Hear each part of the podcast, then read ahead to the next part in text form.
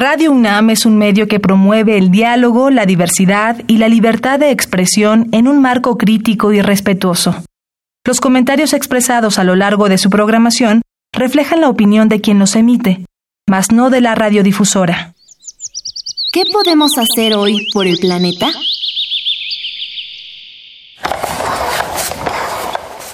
¿Te imaginas usar la ropa sin planchar? Probablemente, después de conocer la siguiente información, te convenzas. El consumo de una plancha oscila entre los 1000 y 3000 watts por hora, convirtiéndola en uno de los electrodomésticos que más energía consume. Además, sus resultados solo duran unos minutos. Habitare Hola, ¿cómo están? Bienvenidos a Vitare, Agenda Ambiental Inaplazable. Les saluda Mariana Vega y me encuentro con la doctora Clementina Kiwa como cada semana. Hola Mariana, ¿cómo estás? Muy bien, gracias. ¿Tú qué tal, Clementina? Pues aquí muy emocionados porque vamos a hablar de arrecifes, un tema espectacular con la doctora Laura Calva Benítez de la UAM Iztapalapa. Así es, doctora Laura Calva, bienvenida. Ya nos había acompañado en una ocasión en Habitare. Qué gusto que esté de regreso. ¿Qué tal? Muchísimas gracias nuevamente por la invitación. Pues vamos a hablar más adelante de los arrecifes de Cozumel, porque hay un tema muy interesante que es el blanqueamiento y otros padecimientos. Hoy no es interesante tanto para bien, sino que es preocupante, pero quédense con nosotros. Iniciamos Habitare, Agenda Ambiental Inaplazable. El Instituto de Ecología de la UNAM y Radio UNAM presentan Toma segundos destruir lo que ha crecido en años. Toma horas devastar lo que se ha formado en siglos. Tomar acciones para rescatar nuestro ambiente solo requiere un cambio de conciencia. Habitare. Agenda ambiental inaplazable. Ciencia, acciones y reacciones para rescatar nuestro planeta. Nuestra, casa.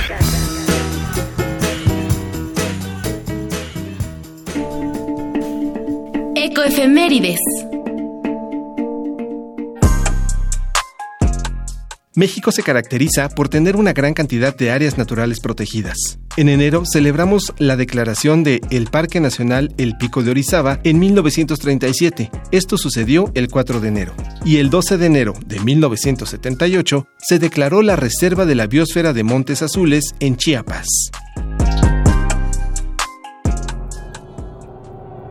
Estamos en Habitare, nuestra casa. Gracias por continuar con nosotros. Doctora Clementina Kiwa, cuéntanos un poco más acerca de nuestra invitada que nos acompaña el día de hoy. Bueno, pues Laura es bióloga de la Facultad de Ciencias y en algún momento coincidimos en, en esa, en ese lugar porque eh, las dos tomamos clases de buceo ahí. Yo dejé el buceo después de como un semestre, pero No, ella hombre. siguió ahí disfrutando de esa maravilla de, de deporte acuático. De nuevo, bienvenida, doctora Laura Calva. Qué gusto que nos acompañe. Muchas gracias, buenas tardes. Y entonces sigue usted en el buceo.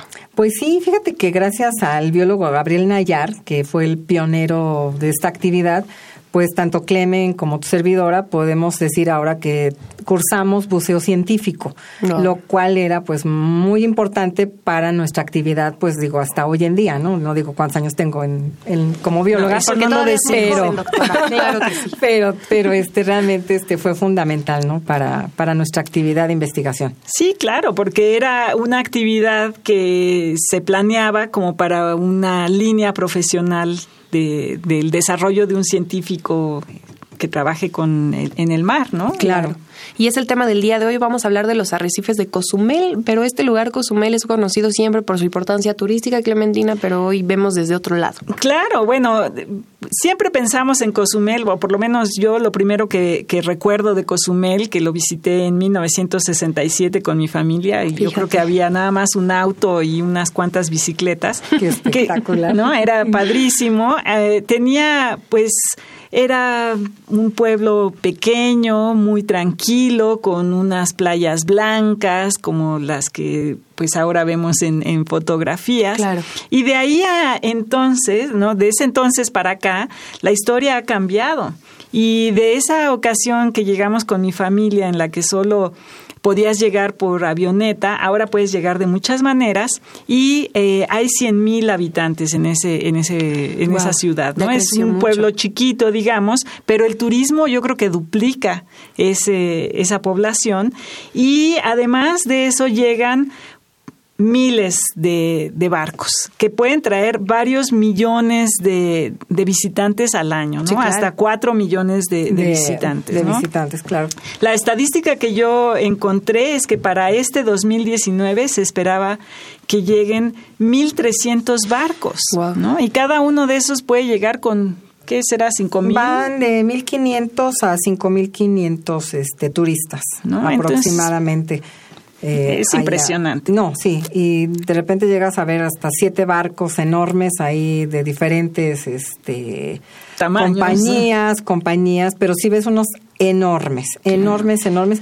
Y mucha de esa gente que viene esos, en estos cruceros, lógicamente baja a tierra y hace diferentes actividades, ¿no? Sí, por supuesto. Y ahorita ya tenemos un panorama más amplio. O sea, échense nada más en mente. Tenemos a las personas que habitan allí, los turistas que vienen del interior de la República, más los que vienen de otros lugares, y encima todos los que llegan en estos cruceros y barcos. Entonces es, es, una muy impresionante. La carga, sí, la carga para los arrecifes sí es importante. ¿no? Justamente ese es el tema. Como usted decía, va para conocer estas maravillas y entonces, pero pues, ¿qué ocurre en ese proceso?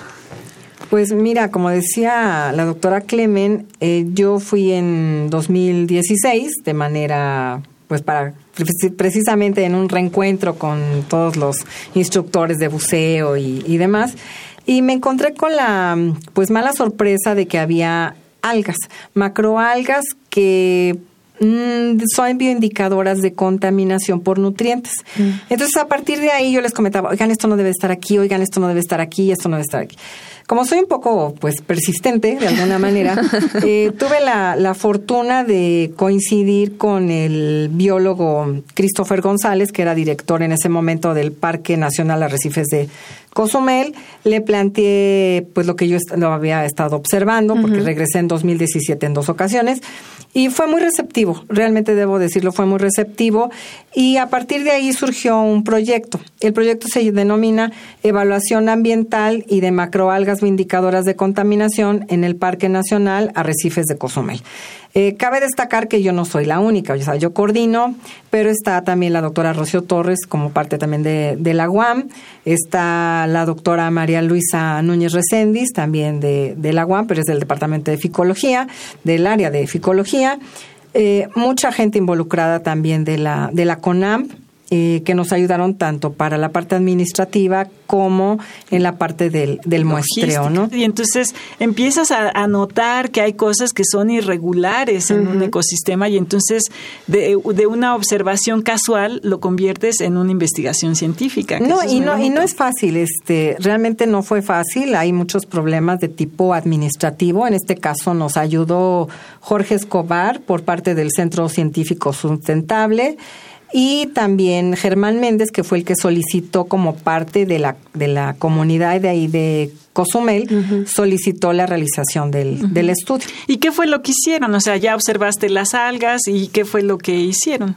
Pues mira, eh, el problema principal es de que el, el, Parque Nacional de ahí de Cozumel desconocía cuál era la situación a nivel de calidad del agua y del, de los arrecifes. O sea, por increíble que parezca, o sea, pese a todo el turismo que hay, no tenían conocimiento de los niveles ni de nitritos, ni de nitratos, ni de fosfatos, ni de detergentes.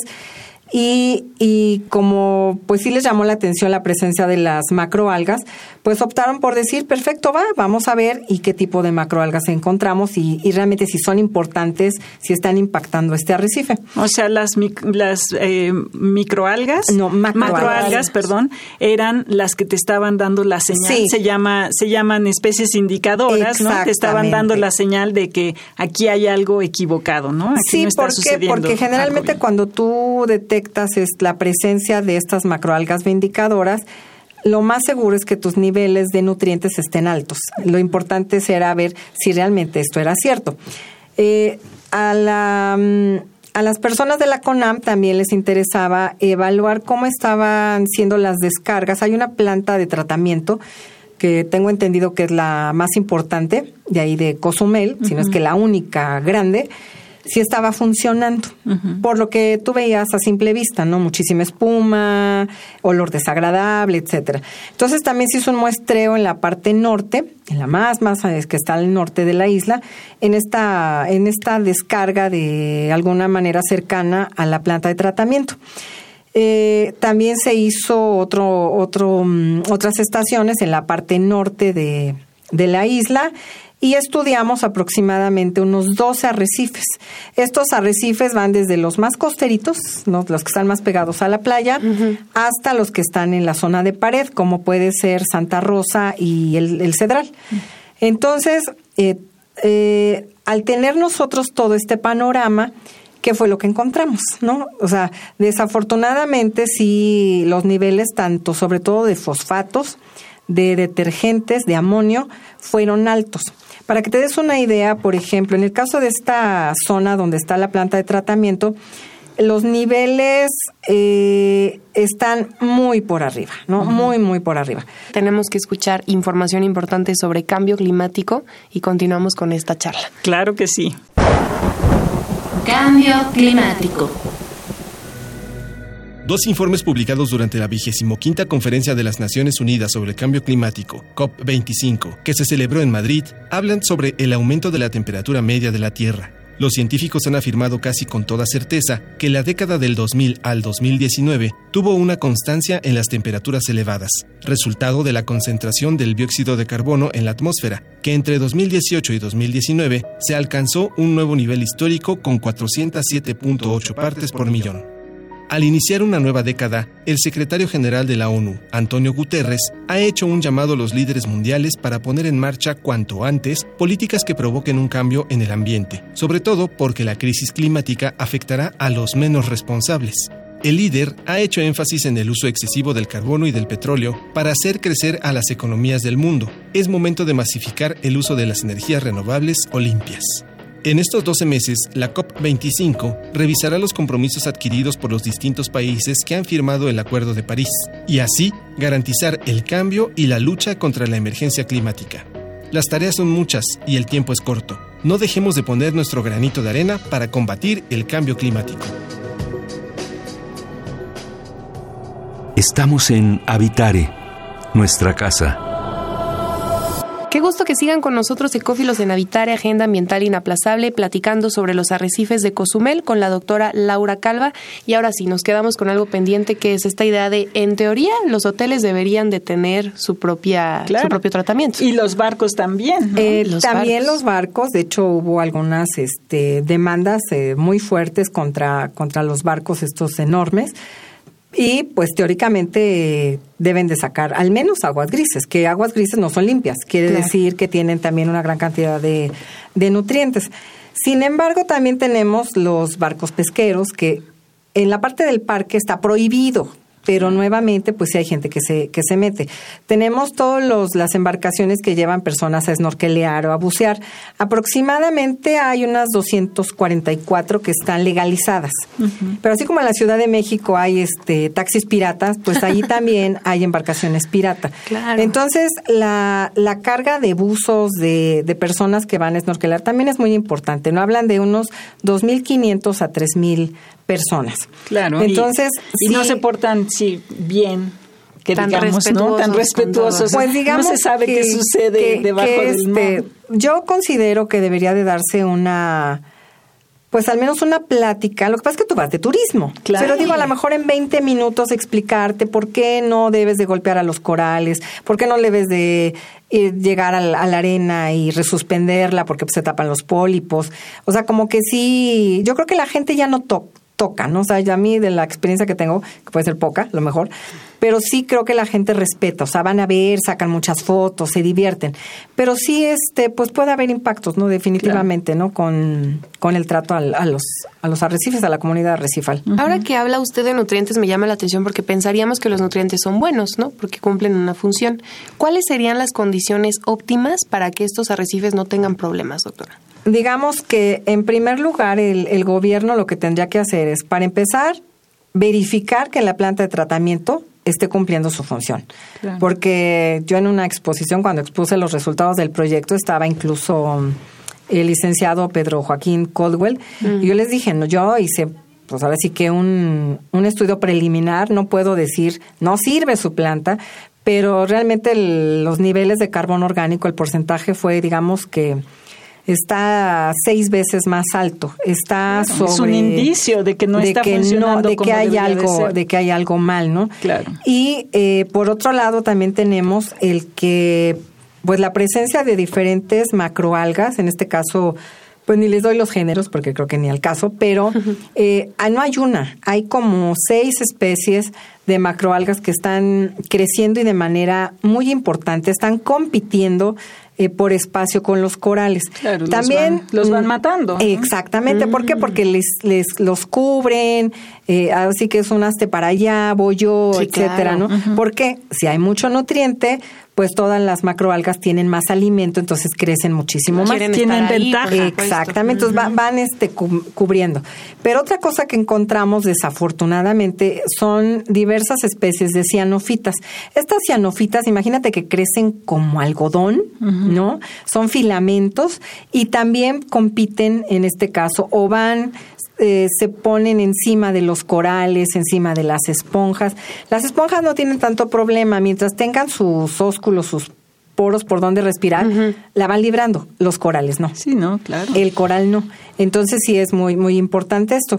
Eh, en Australia, en Miami, en Santo Domingo hemos tenido Jamaica ha habido problemas de enfermedades en corales. Tenemos la enfermedad de la banda blanca, la banda negra, etcétera, ¿no? En donde lo que ocasiona es que se liberen, también con el aumento de las temperaturas, se liberan las hojantelas, que son las que están de simbiontes con, con los corales. Sin embargo, en Puerto Morelos y mucho antes que en Cozumel, se empezó a presentar eh, una enfermedad devastadora que es la plaga blanca. A diferencia de la del blanqueamiento que puede a lo mejor luego volver a, restablecerse el coral con el tiempo sí a través del tiempo eh, mejoran las condiciones y puede recuperarse. En el caso de la plaga blanca el coral se muere o sea totalmente. Y como decía la doctora Clemen el problema está en que los corales tardan cientos de años en crecer. Entonces, eh, por ejemplo, con el, huracán Gilberto, pues toda la acrópora palmata, que eran como centros de mesa enormes, pues desaparecieron, ¿no? Muchas esponjas y eso, es muy pues ya, ya no está y ya no las ves. Ves unos fragmentos muy pequeños de ahorita que están tratando como hacer una restauración, pero no no es fácil. Realmente el acabar con el arrecife y no nada más terminas con los corales, terminas con las esponjas y con todos los animales que están ahí este pues en una estrecha relación. Actualmente si ves menos tiburones. Yo a la fecha no he podido ver. Sé que hay tiburón aleta negra. Pero Hay gatas del tiburón gata, que es inofensivo. Nos llegó a tocar ver también morenas de las verdes pero la, la, la diversidad y la abundancia de peces sí se ve disminuida. Claro, y, es, o sea, la, la, imagen que tenemos de Nemo, pues sí es cierta, no, no es una, no es fantasía, no es una fantasía de Disney, ¿no? Sí. sí es cierta. Y cuando empiezas a tener estos problemas, o digo, incluso pensemos nada más desde el punto de vista de salud. Es realmente triste que, que existan estas condiciones de un agua mala, ¿no? Que, que está llena de pues nutrientes, y de cosas raras en las que estás nadando, incluso arriesgando tu propia salud, ¿no? No, y realmente por falta de presupuesto, pero lo recomendable sería que se hiciera como se hizo en, en un proyecto que tuvimos en Escalac, Majagual y Banco Chinchorro. Ahí sí estudiamos las bacterias coliformes, fecales, estreptococos e hicimos un análisis de los hidrocarburos aromáticos policíclicos. Estos compuestos son muy importantes porque son carcinogénicos, mutagénicos y aparte de que se bioacumulan, pueden biomagnificarse, quiere decir que pueden pasar a través de las diferentes cadenas alimentarias, claro. o en el caso de mamíferos, de la madre al hijo. Claro, y entonces lo que sucede es que tienes estas moléculas que llegan a los peces que tú te vas a comer, ¿no? Eh, exactamente, y aparte, por ejemplo, el caso de las embarcaciones chicas, medianas o grandes, o la población, pues está generando también una gran cantidad de hidrocarburos que no están siendo evaluados y tampoco las bacterias, ¿no? Vamos a escuchar ahora la biodiversidad y yo para continuar hablando con la doctora Laura Calva porque es impresionante lo que escuchamos. ¿Quién se hubiera preguntado, o quién al menos de quien nos escuchen digan o coméntenos, ya se han preguntado los padecimientos que tienen los arrecifes y que son a causa de la actividad humana? Y que al final de cuentas nos pueden llegar. Exacto. Vamos a escuchar la biodiversidad y hoy seguimos en Habitare. La biodiversidad y yo.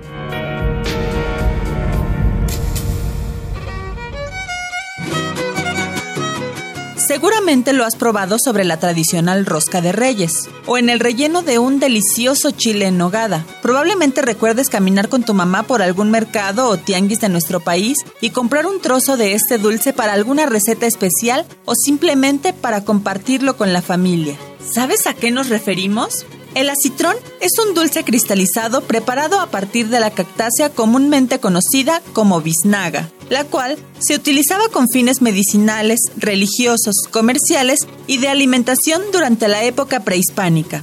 Con la llegada de los españoles y el inicio de la confitería, comenzó a prepararse a partir de la cristalización de la pulpa. Posteriormente, durante la colonia, se volvió muy popular no solo en Nueva España, sino también en Europa, para lo cual las biznagas eran extraídas de su lugar de origen.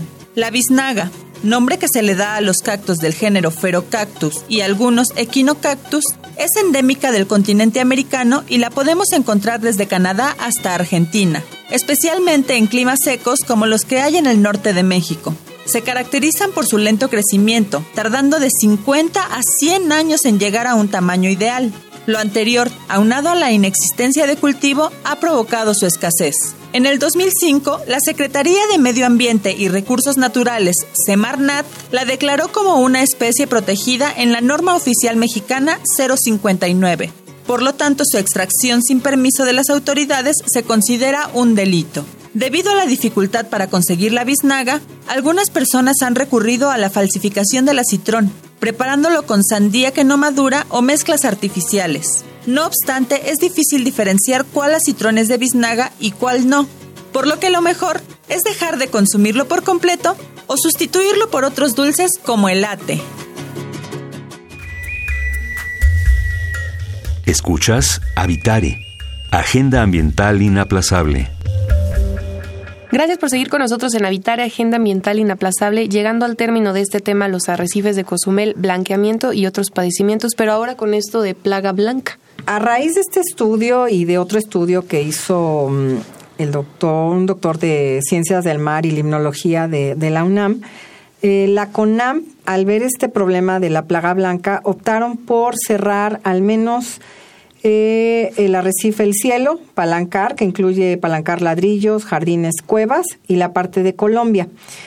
Eh, esto como una primer medida para reducir el impacto de, de los buzos, ¿no? Yo considero que es, está muy bien porque al menos la población está siendo consciente de que hay un problema y el problema es serio.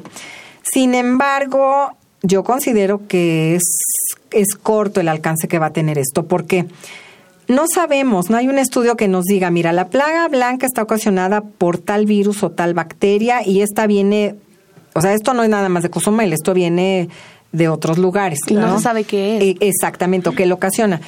Tenemos además la parte de, de, que no se tratan las aguas, ¿sí? No hay un cuidado, no hay un monitoreo tampoco por parte de, del gobierno o de alguna universidad. Es decir, pues venimos cada mes y, y hacemos estudios. Y el otro problema que, al que nos enfrentamos desde el año pasado de manera muy seria fue el sargazo. Uh -huh. En el caso del sargazo, el problema es de que eh, en primer lugar, como es una macroalga, es una alga café, una feofita, está en la superficie, es una alga que flota. Entonces, lo primero que va a impactar va a ser la luz, no, de, no permite que pase la luz. Claro. Entonces, unos microorganismos que se llaman fitoplancton dejan de producir su propio alimento. Entonces, ese es un principal problema. El segundo, hay reducción de oxígeno. Entonces puede haber áreas que se denominan anóxicas, que obviamente van a afectar a todos los eh, peces y a toda la comunidad que son heterótrofos. Uh -huh. eh, otro problema que tiene esta macroalga es de que produce, cuando se va muriendo, ácido sulfídrico, el cual es un veneno. Claro. Así definitivo. Y el gobierno, ¿qué, qué hizo de entrada? no Pues vamos a recogerlo, vamos a tratar, tratar de recolectarlas, hay sargaceras, eh, creo que había cuatro uh -huh. en Quintana Roo. Sin embargo, yo al preguntar a las autoridades, bueno, ¿cuál está siendo la disposición de este sargazo? Ok, están sacando tantas toneladas. ¿Qué le están haciendo? ¿Lo están enterrando? ¿Lo tiran? ¿Lo queman? No hubo una respuesta, desconozco, a nivel incluso de periódico no, no hay una información veraz, ¿no? Clara, entonces eso lo desconocemos.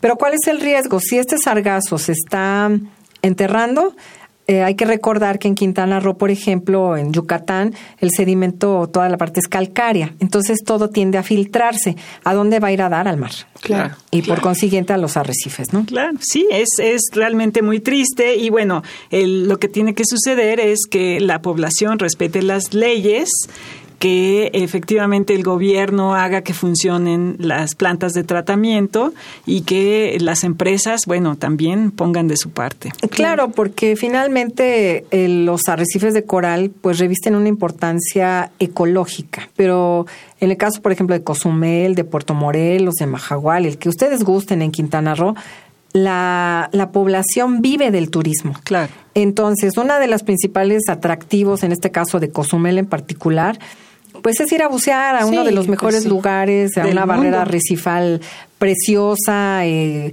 realmente encantadora. Entonces, el turismo que hace, cuando un arrecife se destruye, el turismo simplemente dice, me cambio de lugar. Claro. Y siempre tendrán opciones a dónde ir.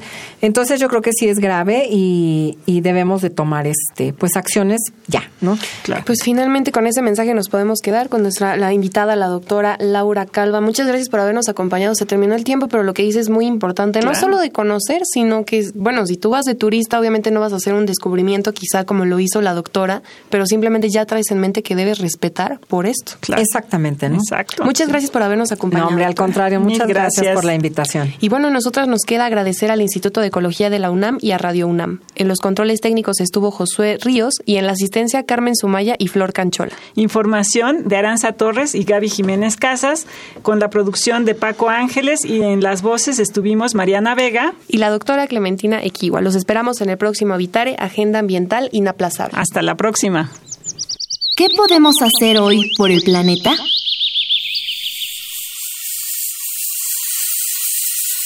Seguramente la has visto en la cocina de tu casa, pero te da miedo acercarte a ella. La olla a presión tiene muchas ventajas sobre la forma tradicional de cocinar. El tiempo de cocción se reduce a la mitad, lo cual significa menos gasto de energía y también representa un ahorro de dinero. Además de que al requerir menos agua para cocinar, se mantienen mejor las vitaminas y minerales de los alimentos.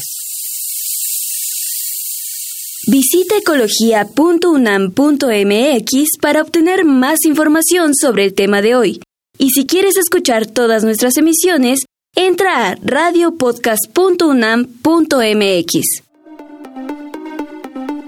Radio UNAM y el Instituto de Ecología de la UNAM presentaron Habitare, Agenda Ambiental Inaplazable